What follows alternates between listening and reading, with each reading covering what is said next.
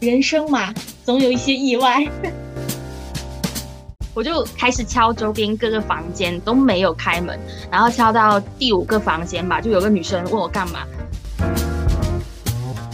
可千万别晕倒，晕倒了撞到了，可没有人能马上来救我。你你有要结尾吗？没有，你结吧。你怎么这么的？偶尔发生时刻记录，这里是偶发时刻，我是海能，我是大刀。朋友们是不是很惊讶？我们居然有第二期，而且还不是半年后才更新。那首先要感谢收听我们第一期播客的朋友们，谢谢大家的支持、鼓励还有建议，然后也希望我们可以越做越好，谢谢大家。然后这一期呢，我们想要跟大家聊一聊，当你开始 base 在一座新城市，你会遇到的人或事。那无论你是一直在家乡上学、工作，或者是在不同的城市开展各个人生阶段，都可以听听这期播客，然后并在评论里分享你的经历。呃，我想不管我们是坚守在一个城市，还是辗转四方，最重要的是内心始终都要保留出发的勇气。那即使是一些微弱的可能性，也会让我们的人生充满期待。所以这期播客其实也是对在一座城市里逐渐被固化的我们自己的一个回溯和勉励，重温我们如何在陌生城市里找到适合自己的生活状态。因为我们都是来自十八线小城市嘛，所以在小的时候肯定会对一些大城市有憧憬，那可能是来源于课文呀，或者是杂志什么最小说什么的。大刀，你当时有比较向往哪个城市吗？嗯，没有特别向往的城市，我就是向往其他城市，珠三角吧。就觉得我无论如何，高考之后上大学，我一定不要在自己目前生活的城市，我要去大城市。然后我我是那个时候有呃看一本杂志哦，它有文章分享了几个小众独立书店，然后里面的文字跟图片就让我心驰神往，因为十八线城市真的在书店这一块非常的稀缺。然后我现在记得的里面就是有写到广州的博尔赫斯书店啊，然后北京的当上街书店。那个时候就希望有朝一日可以去这些城市里面看看，但是会觉得那是很遥远的事情。我是很向往海，我是觉得海就是一个是它是蓝色的，就很漂亮，然后它很大很宽阔，然后我就觉得如果说我出门就能走到海边，然后去散心，我觉得所有的不愉快都会飞走了。然后我就非常向往去海边城市，所以我上我上大学的时候就选了一个海边的城市。但是你真的是有实现了你当时的向往耶！但是我后来就算去了广州，去了北京，我都没有去那些书店看看。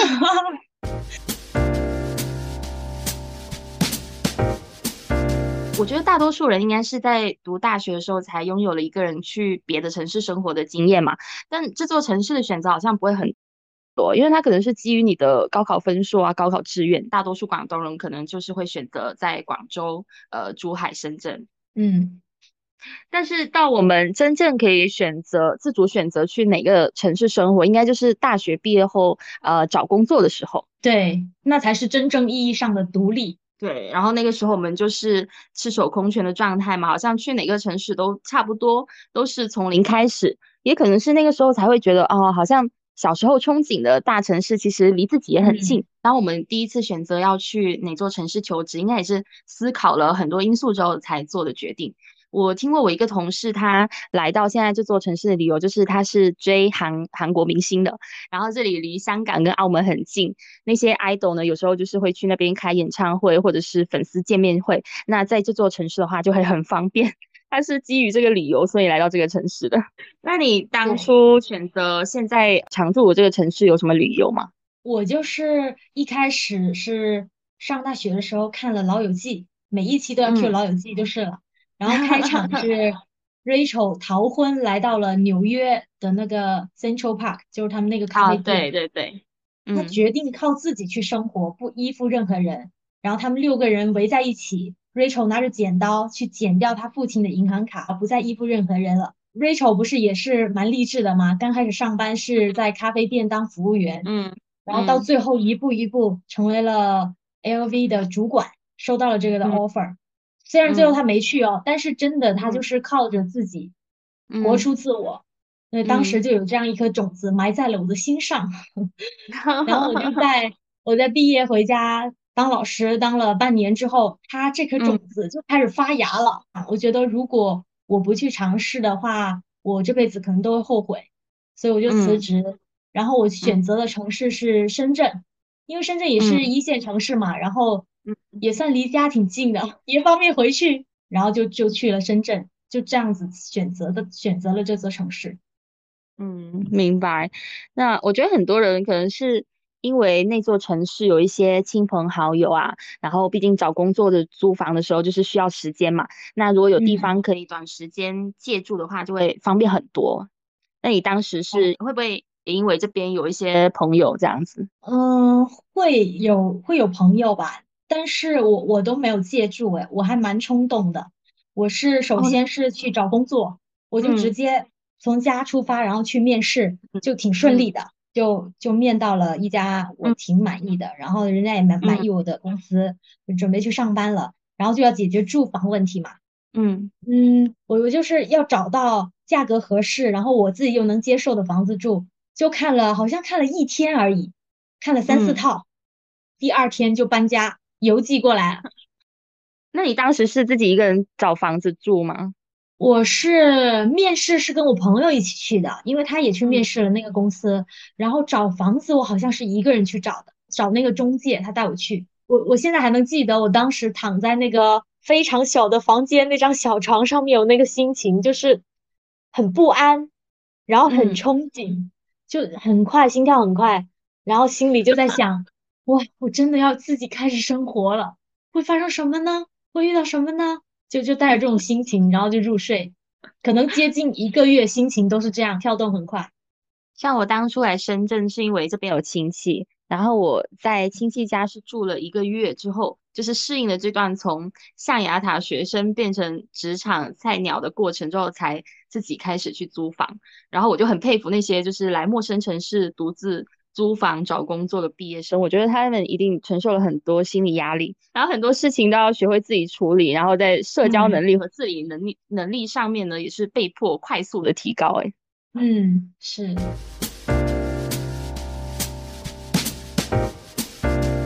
当你开始在陌生城市独自生活，然后你学会独居、学会独处，也是一门很重要的课程。嗯，然后我觉得每个人可以试着独居一段时间，然后可以体验到很多事情，就像租房啊、搬家、购入家具、整理房间，然后很多一些生活琐碎的事情，是非常提高自我掌控能力的。是，呃，一个人住之后会有最大的感受是什么？最大的感受就是，嗯，家务活好多，就是原来衣服不洗，它是一直在的。那个饭，你你你做完它。他要收拾很久，然后觉得妈妈好不容易哦，然后可能一晚上你你那个时间一个小时了，都在干家务活，就没了。没错，没错，这个也是我想说的点呢，就是我觉得家务活是一个一个完整的过程，然后并且是永远做不完的。就比如说衣服吧，你要从洗涤、晾晒，然后收，还有叠好放进洗衣柜，这是一个这是一个完整的流程。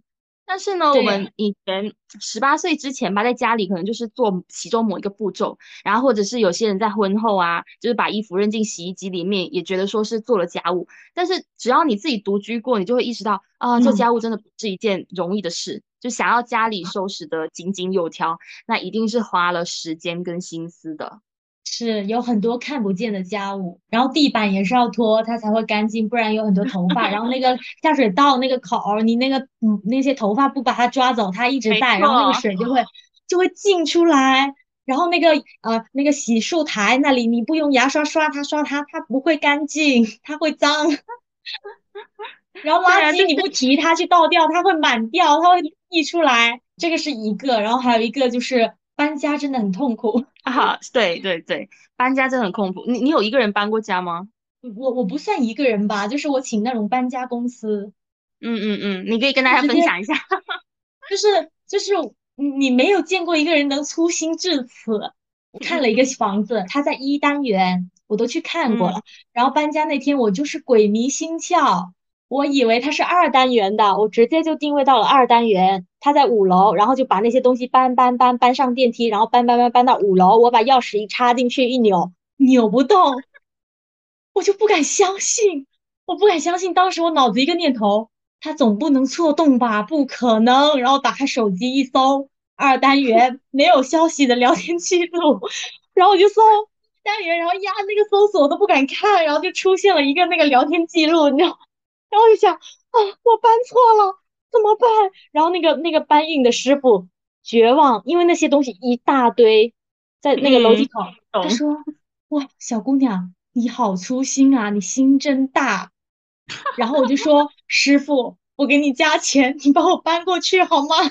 然后他说：“哎，哎，走吧，走吧。”然后他又把东西搬搬搬搬下去，然后又挪挪挪挪到了一单元那里，到那个门口。然后，然后我发现钥匙不知道去哪了。我把钥匙插在了二单元的那个门上，没有拔下来。我就自己回去把那个钥匙拔下来，然后再回去一单元，然后开那个门。然后我那问那个师傅说：“师傅，你见过这样的吗？”他说：“人生嘛，总有一些意外。”好哲学，好哲学啊，师傅 是有安慰到我。然后我就赶紧给人家送了两瓶水，我说：“师傅，您喝水，您喝水。”真的是很抓马，我天呐，我觉得。真的独居啊，或者是一个人在城市里面，真的会遇到各种各样这种 很奇妙的事情，对各种各样的状况。就是我当时哦租了一个房子是密码锁，然后呢，它的厨房是在在外面的，就是是公用的。那我有一天就是出来厨房倒水，结果一阵风呢就把我的房间门关上了。然后当我要输进呃输密码进房间的时候，我才想起，哎，我刚换了密码，哎，但我没有记住，因为我那个设的密码是我。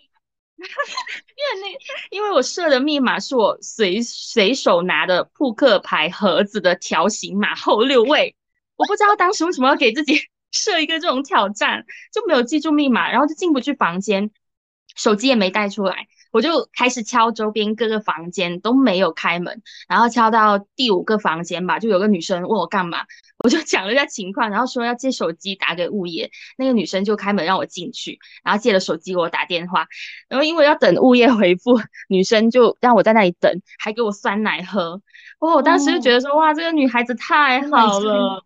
对，就如果不是他，我我真的不知道等多久才能进房间，因为我就出来倒个水，我就穿了个睡衣，也没穿 bra 什么的，要去找物业，真的会要思考很久。是，哇，那这个很温暖呢。还 对呀，就是有这种乌龙的事件。哎，你说没忘记带钥匙就算了，怎么会连密码锁的密码都忘记啊？不是，有谁会密码锁去设置一个扑克牌调戏码 后面的六位呢？试问有谁呢？要防人，结果防到了自己啊！自己 有一次也是这个密码锁，有一次是二零二零年的时候，那个时候不是疫情很严重嘛，然后我们就是居在老家居家办公了很久，才回到才回到深圳。我就站在那个房间门口的时候，我输了密码都错误，因为我忘记我一我的密码是什么。太久了，太 久了，就太久没回来，我都忘了密码是什么。我才我赶紧跟物业讲，然后物业才才发了那个那个通用密码给我。我也很爱忘记，我会把那个密码写到微信，然后发给自己，然后收藏。哦，明白。把这个方法推荐给你 下次就去看你手机，里面都是密码。对，都是真的都是。好，那有没有什么就是你独居之后才会留意到的事情？就是你没有独居之前，你其实根本不会留意那些，但是独居之后就会开始留意啊这方面的事情。就像我啊，我会嗯会留开始留意天气，就有阳光的时候，你就会觉得啊好像很适合晒被子。然后天气预告说，对，天气预告说下雨的时候啊，就会把衣服从阳台收进来。这个是我们之前好像不是很会在意的一些点吧？哦，那我想到一个，就是我会，就是例如说，如果我在外面或者在上班，然后如果下雨，我就会担心我晾在阳台的衣服。如果在家，我就不会。对呀，对，因为家里可能就是有人可以帮忙收，或者是怎么样嘛。但是，然后还有就是买一些柴米油盐的时候啊，我就会想要买那种最小容量的。如果是买那种家庭版的，真的是快过期的时候，你都没有吃完。其实买所有的东西都会买单人份，例如说单人份的电饭煲，就是例如说两两个人吃的那种，单人用的那种。对，就小小个，然后呃那个烧烧水壶啊、煮粥壶、豆浆机，全部买的是最小号的。没错，就独居，你真的就会开始想要买很多那种家用小电器，但其实真的很浪费。嗯，而且很容易被安利。其实我觉得好适合哦，这个粥我每天早上我就煮完，然后带去公司，很方便，然后又保温。然后对，就每天晚上并不想去弄那个米。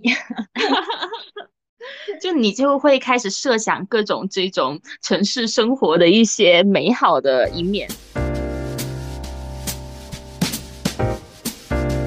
去到这座陌生城市生活的时候啊，有没有哪一刻是觉得很孤单或者是想家的？有啊，肯定啊，这还是有很多时刻会很想家。但是嗯孤独时刻，我我有一个还蛮惊险的。有嗯一次是我周末自己一个人在家，然后中午醒过来，呃，然后起床点外卖，等外卖的这个间隙呢，就想着我先去手洗一下衣服，我就戴着手套，我没吃饭啊，就没吃饭到中午十二点，我就戴着个手套，放着音乐，站在洗手台那里就开始搓，很嗨。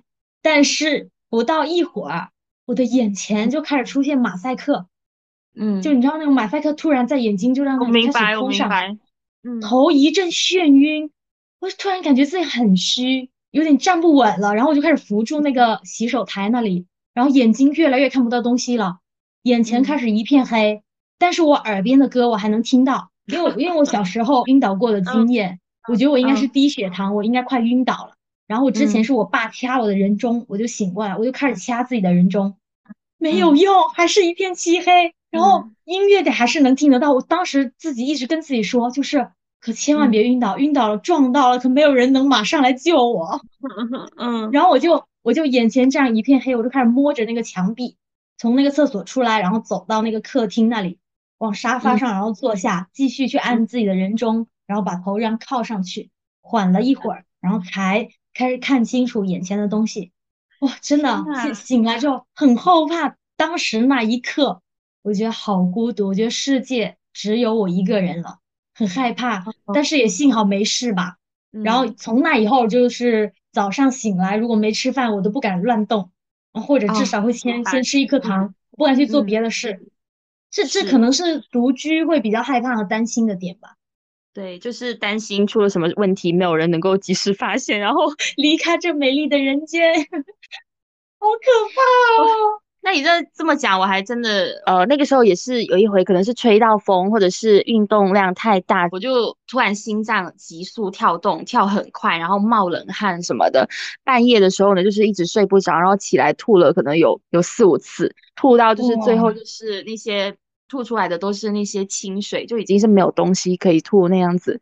但其实我当下我是就是很想爸妈，因为我小时候也有这样子的经历，然后我妈就会把我嗯抱在怀里，就是安慰我，然后我爸就会把那个桶拿到床边，然后让我吐进去。但是当下我就想说，也还好是我就是一个人，就是说我在家里发生这些事情的时候，他们就会就很担心，然后他们也会睡睡不着啊，这样子也会需要照顾我。这件事我也没有跟他们讲的，嗯，是我这件事也没跟我妈讲，因为我觉得对就是过去了，就是然后我讲她会担心，嗯，是的然后他会担心我以后还会发生，对最可嗯。怕的就是这个，对，而且他们还会加倍担心，就觉得你是不是吃不好，在外面没过好，对他们就会有开始各种联想。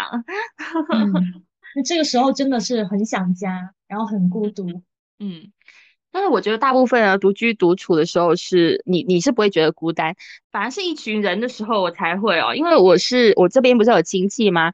然后嗯。亲戚聚餐的时候啊，我就会觉得自己有点形单影只，因为他不是一两个哦亲戚，他是会有亲戚的亲戚、亲戚的亲家，就一大伙人。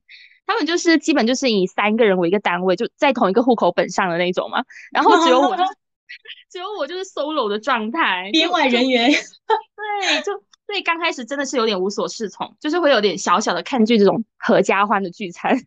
嗯，后来呢？后来有有喜欢吗？就是或者适应？没有，后来我就学会了拒绝。刚开始来是不好拒绝，你知道吗？后面我就学会了拒绝，我没有适应，我学会了拒绝。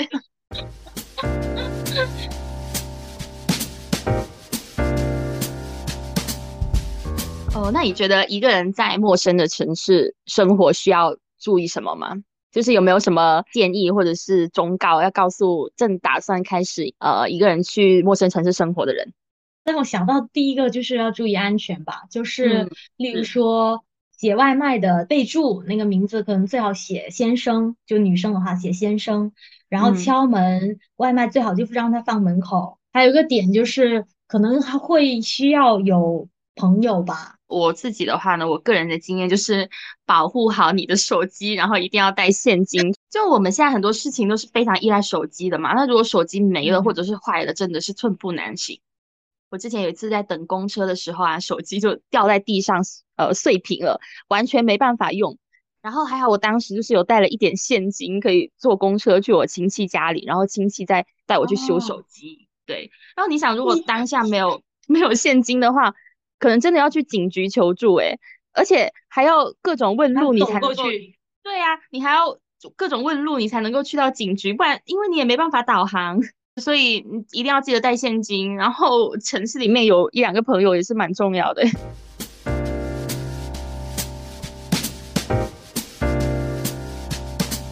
那你是怎么慢慢适应在陌生城市的生活的？刚开始去深圳的时候，我比较幸运吧，就是那个公司它都是年轻人，就都是同年龄段的，来自全国各地。嗯，真的就是来了就是深圳人。节奏也很快，然后工作压力很大，然后那段时间正好就碰上了那个时候的那个公司的一个动荡期，就很多关键岗位的人他要离职，于是呢就聚餐啊团建很多，所以呢就大家常常组织到一起吃饭，又是同同一个年龄段的人，很快就建立了友谊。然后有时候加班到八九点啊、十点啊，一起去吃东西，周末一起去逛街啊，深圳很多地方就是去去游玩，很快就建立了友谊，就玩的挺好的，所以其实就很快就适应了。还有就是，呃，开始因为自己的这个生活的工作都安排好了之后，去开始联系在这个城市原来的同学或者朋友，因为那个是熟悉的人，有过去记忆、共同记忆的人。然后周末啊约出来去吐槽一下工作，分享日常，去吃好吃的。我们就是那个时候联系上的，就也是会会让自己跟这个城市的链接更多，然后不会那么陌生。嗯，对，没错。那我觉得是。在这个城市生活其实是分工作时间跟非工作时间的，就是朝九晚六的上班时间，你我觉得是不需要适应的，你就跟着人流去地铁，然后去同一家七十一吃早餐，然后走进办公大厦，这好像是被设定好的程序。我觉得需要适应的是非工作的时间，就你下班回家之后是没有人等你吃饭的，然后吃完饭也没有也没有长辈说一起来喝茶聊天。那你就多了很多独处的时间。那我觉得，如果你能呃学会独处的快乐，那你在哪个城市生活都是一样的，就是都能很快适应。那你会有没有哪一刻觉得自己哎，好像慢慢融入了这个城市？慢慢融入就是井然有序的在过这个生活，然后就不知不觉之间，在城市的很多地方都留下了自己的足迹。有有几家会一直去吃的店，甚至会自己一个人去吃。然后住的这个附近呢，出门不用导航了，哎，你知道怎么走了，然后知道菜市场啊、超市啊这些在哪里，然后内心可能也不会有那种心跳和憧憬的感觉吧，会比较平静。嗯，我觉得就是见证了城市的某些地方的变化啊，就就例例如说，当初很繁华的商场啊，日渐落寞啊，然后以前常去吃的餐厅，就是慢慢歇业，然后你就会讲出。对你就会讲出这地方几年前开的是什么店啊，然后现在换成另外一家，就是你你站在那里就对他的过去历历在目，你就会觉得说啊，好像在这个城市真的是待的蛮久的，好像真的就是就是嗯。本地人。是。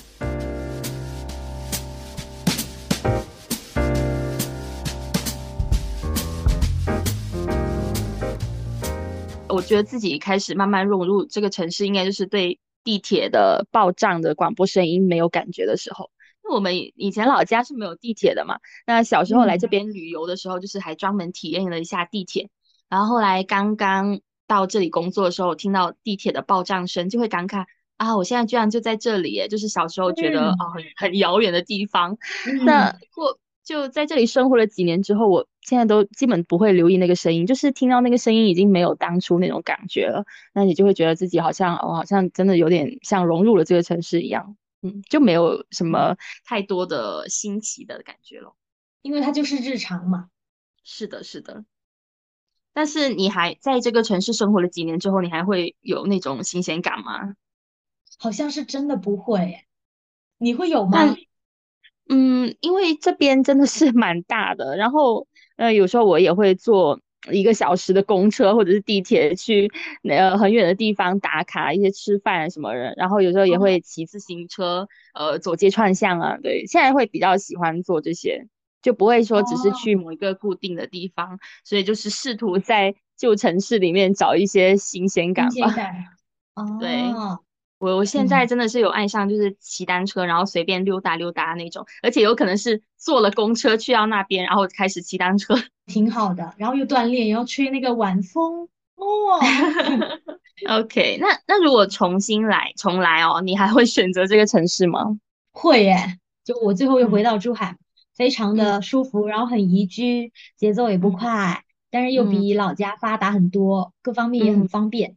就我还是挺喜欢这个城市的，明白？你会吗？如果我是带着现有的记忆重新来的话，我觉得还是会耶，因为我不是一个不是一个很考虑未来的人，就我不会思考我这份职业在这个城市有没有发展，我更在乎的是在这个城市遇到的人，因为我很多朋友都是在这里工作才遇到的嘛，那如果错过他们，我就会觉得还挺可惜的。哦，那有可能你去新的城市又会有新的一批人呢，他也很好。所以所以我说是带着现有的记忆嘛。那你会不会考虑去呃新的城市生活啊？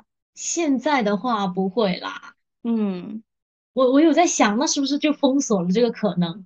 那因为我我现在其实如果说广东广东的城市之间，我觉得嗯差距不会很大，我自己个人的感觉，最后生活下来其实也也就这样。就差距不大，就是你找个工作，然后稳定的，呃，上班下班，然后周末约朋友，然后那些打卡点也差不多。但但我有在想，如果说现在我是呃单身的，然后如果有一个很好的工作机会或者学习机会，我可能会去吧。嗯，哦，我觉得很多人去新的城市生活，可能就是因为在那边收到好的 offer，或者是呃对象对象在那边。嗯，对。如果如果有契机的话，其实我也愿意去新的城市生活。那有我也有问过，说本身哦，就是在大城市出生长大的朋友，他们可能就不太会考虑，因为在这边已经就是有家人有有房子，就比较安定。那如果不考虑成本的话，你会有想要去哪个城市生活吗？我应该是想去国外吧，生活一下，但是没有具体的城市，因为我不了解那些城市。我了解到的。我们公司会有一些客户，他是国外的嘛，然后他们是上班时间是上班时间，下班时间人都找不着，然后呢，这很好啊，嗯，对，然后他们有很多假期，一个假期动不动就是十多天，很多假期，我就会很希望去去一个这样子的氛围的城市，去感受一下另外的一种制度和人文，他那种情况下生活在那里是什么感觉，我会很好奇啦。但是我我应该也就生活一段时间，我应该没办法待久，因为我真的是离不开家，是个中国胃，对，是个中国胃。你呢？你呢？我我我觉得我应该是昆明吧，因为我觉得食物很合胃口，对我也很喜欢吃米线，然后那边又有花市，就是有很多花，还有就是之前去的时候啊。我发现那里有扫码可以骑的电动车，我觉得这点太加分了，我我非常喜欢，我很喜欢那种骑电动车那种感觉。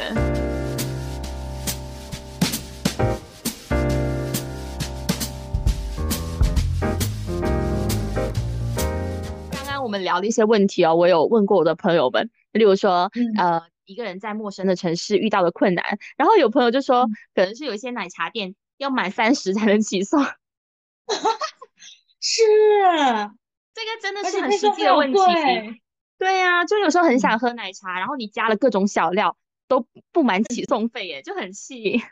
还有就是，呃，不考虑成本的话，想去哪个城市生活？那还蛮多人想要去大理的，应该是蛮舒适的吧，然后节奏也不快。嗯，然后风景也很美丽。哎，但是我有发现，就是很多新媒体的人还蛮爱去成都的，哦，是是是，也有朋友说想要去成都，我就觉得那边呃生活真的挺巴适的，哦，节奏也很慢，然后吃的东西他们也还蛮对胃口的，所以会有想要去成都。嗯，哎，还有话题要讲吗？我这边没有了，我这边就要结尾就结束了。是哦，我们今天好快哦。你有你有要结尾吗？没有，你结吧。哎，怎么这么人？好，那那我结了，我结了。嗯嗯嗯。好，在远离家乡的城市里面独自生活啊，难免就是会有想念家人的时刻，特别是一些元旦啊、元宵啊、冬至的时候。但其实大部分时间，说实话，是有一种没良心的快乐，无拘无束的快乐。嗯，所以当城市里面万家灯火、阖家团圆的时候呢，你也在拥有自己一盏烛火。那可能是电影的屏幕光，可能是相机里捕捉到的月光，可能是书里带给你思想的火花，也可能是一些星星点点的小确幸。那只要你愿意，你就可以点亮。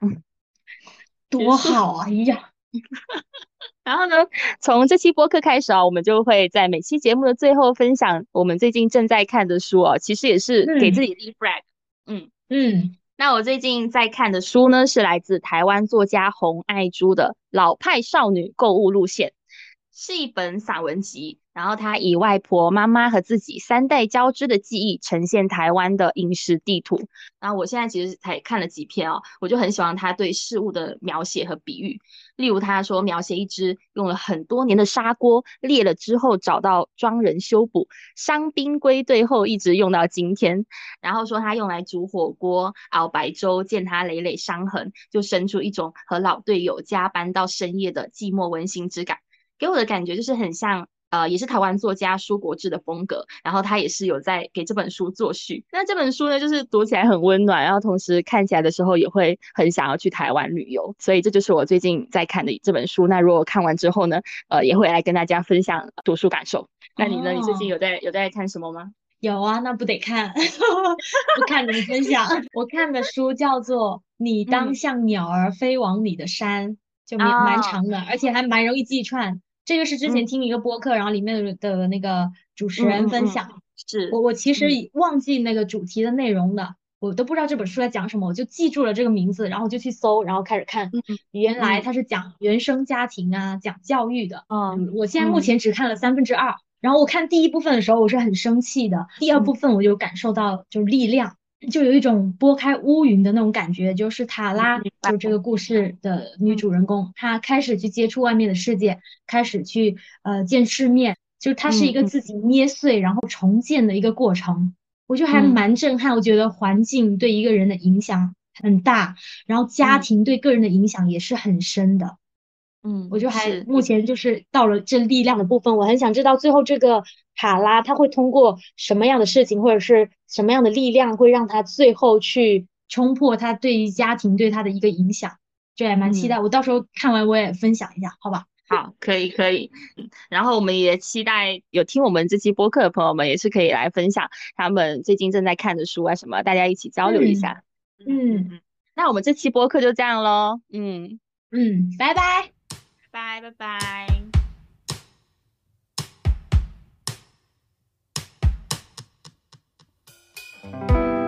黄昏日落，世界坠入光